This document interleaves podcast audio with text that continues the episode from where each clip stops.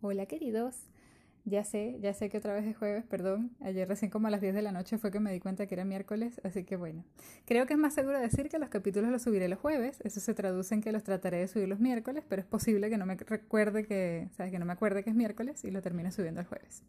En fin, Hoy voy a ir con otro de los temas que me pidieron por el Instagram arroba finanzas para millennials podcast, donde no publico casi nada, pero te aviso de todos los nuevos episodios y una que otra vez pongo un meme en las historias. De todas maneras, estoy siempre pendiente, así que si tienes dudas, consejos, ideas, propuestas, quejas y demás, las puedes enviar a ese Instagram y te responderé. Aunque a veces Instagram no me avisa de los nuevos mensajes, igual cada tanto reviso.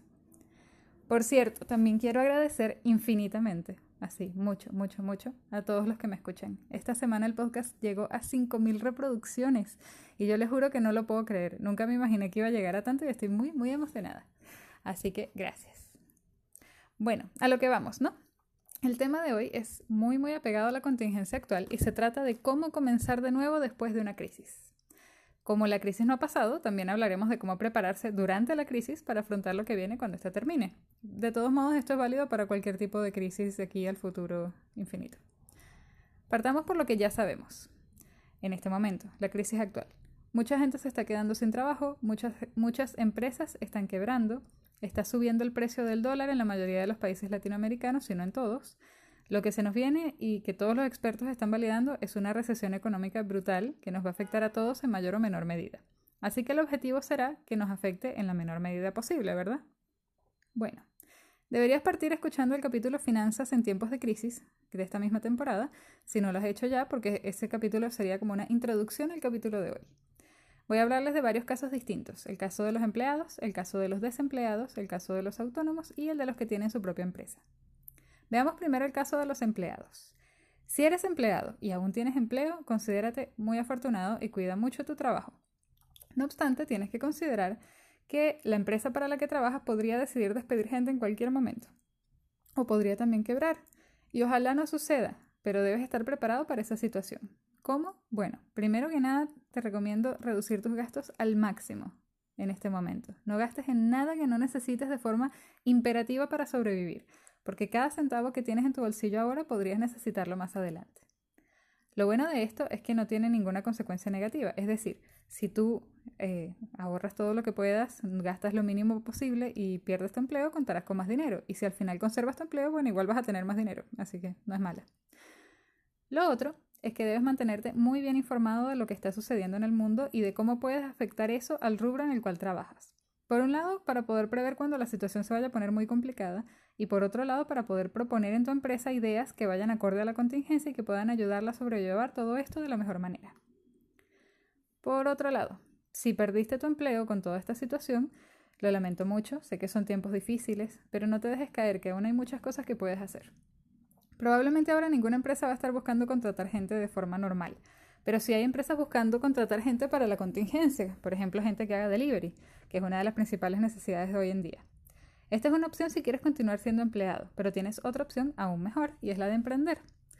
Muchos de los grandes empresarios del mundo empezaron emprendiendo en periodos de crisis. Esto ya lo comenté en un capítulo anterior, pero fíjate que necesita, o sea, ¿qué necesita el mundo ahora? Y piensa en cómo puedes ofrecerlo. Podrías comprar frutas y verduras y ofrecer paquetes con delivery dentro de tu zona, podrías ofrecer servicios de desinfección, podrías ofrecer muchas cosas que eres población de riesgo y no puedes salir de tu casa, igual tienes opciones. Podrías iniciar un canal de recetas por YouTube y promocionarlo para poder eventualmente monetizarlo, usarlo para vender un libro de recetas que puedes crear en tu casa, podrías hacer mascarillas caseras y venderlas online, podrías participar en programas online que te pagan por escribir, hacer traducciones y demás, en fin, hay muchas cosas que puedes hacer. Y si la crisis te dejó en una mala situación, aprovecha justamente la circunstancia de la crisis para emprender en algo que se necesite actualmente.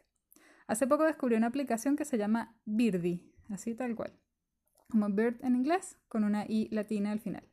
Y les dejo el dato porque aún no la he probado a fondo, así que no me hago responsable por ella, pero su concepto es genial. Creo que es solo de Chile, pero debe haber aplicaciones equivalentes en otros países. Es una típica aplicación de venta de cosas, como Mercado Libre. Tú, puedes, te inscribes, puedes vender, puedes comprar, pero tiene la particularidad de que ellos incluyen servicio de despacho. Van a buscar el paquete donde el vendedor y lo entregan donde el comprador puerta a puerta. Es interesante por dos razones. Por un lado, podría servirles como vendedores para hacer más, más dinero en estos tiempos. Podrían vender ropa, accesorios, artesanías, etc. Porque admite ventas de cosas nuevas y también de cosas usadas. Pero por otro lado, es un excelente ejemplo de lo que les decía antes. Ellos vieron que la gente necesitaba poder comprar y vender sin movilizarse, dadas las circunstancias. Así que crearon esto. Así que piensa, ¿qué podrías crear tú? Por otro lado, para los autónomos y para los empresarios los consejos son más o menos iguales, así que los voy a comentar juntos. Si eres autónomo o empresario, es más importante aún que estés muy al tanto de lo que está sucediendo en el mundo y no solo respecto del virus, sino respecto de cómo se están moviendo los rubros económicos que se relacionan contigo. Es el momento de ver también cómo puedes adaptar lo que ofreces a los tiempos actuales. Si puedes ofrecer tus servicios de forma online, hazlo. Si puedes darle la vuelta a lo que haces y ofrecer algo distinto que vaya por la misma línea y sea más accesible en estos tiempos, hazlo. Si puedes hacer delivery, hazlo. Esta situación se va a extender por un tiempo que no, que no conocemos, por lo que es importante que estés trabajando en adaptar tus productos o servicios a cómo está funcionando el mundo ahora, y no en seguir igual y esperar que mejore. Si adaptas tus servicios ahora y después se encuentra, no sé, una vacuna, bueno, mucho mejor, vas a tener más tipos de servicios para ofrecer. No, no hay por dónde perder en esta situación.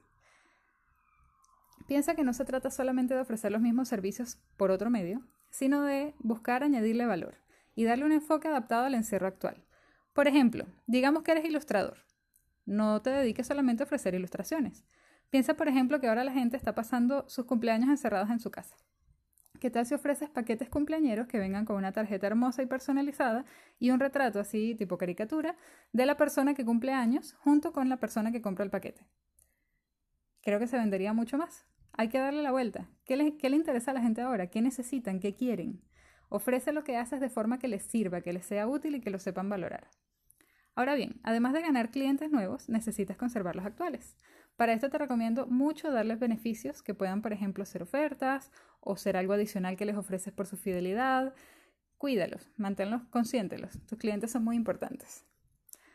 También puedes ofrecer paquetes especiales con descuento para los que paguen ahora. Por ejemplo, suponte que tú eres, no sé, psicólogo o cualquier servicio que puedas ofrecer online y estás haciendo consultas online.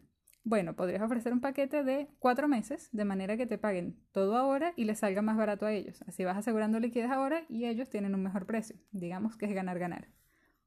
Aprovecha también este tiempo para prepararte. Por ejemplo, podrías ir buscando mejores proveedores. Podrías hacer algún curso de marketing, podrías aprovechar para estudiar tu competencia y ver cómo puedes mejorar tu servicio, ver cómo puedes hacerlo más accesible, cómo puedes hacer que llegue a nuevos clientes potenciales, etc.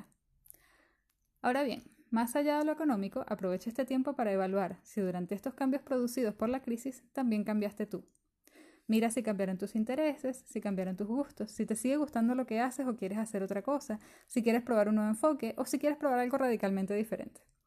Si es así, tienes dos opciones, o probar algo nuevo mientras sigues haciendo lo de antes, o dejar todo y partir algo nuevo. Por supuesto, la primera opción es menos riesgosa, pero tienes que ver qué tanto estás dispuesto a arriesgar. Trata de que la presión de la situación no te aplaste y que puedas mantener tu tranquilidad mental dentro de lo posible, porque esta tranquilidad mental es la que te permitirá ver las oportunidades y no los problemas. Te va a permitir evaluar la situación y tomar decisiones respecto de cómo continuar. Lo importante es que no veas esto como un final, sino como un posible nuevo comienzo. Hay muchas oportunidades allá afuera todavía, hay que aprovecharlas.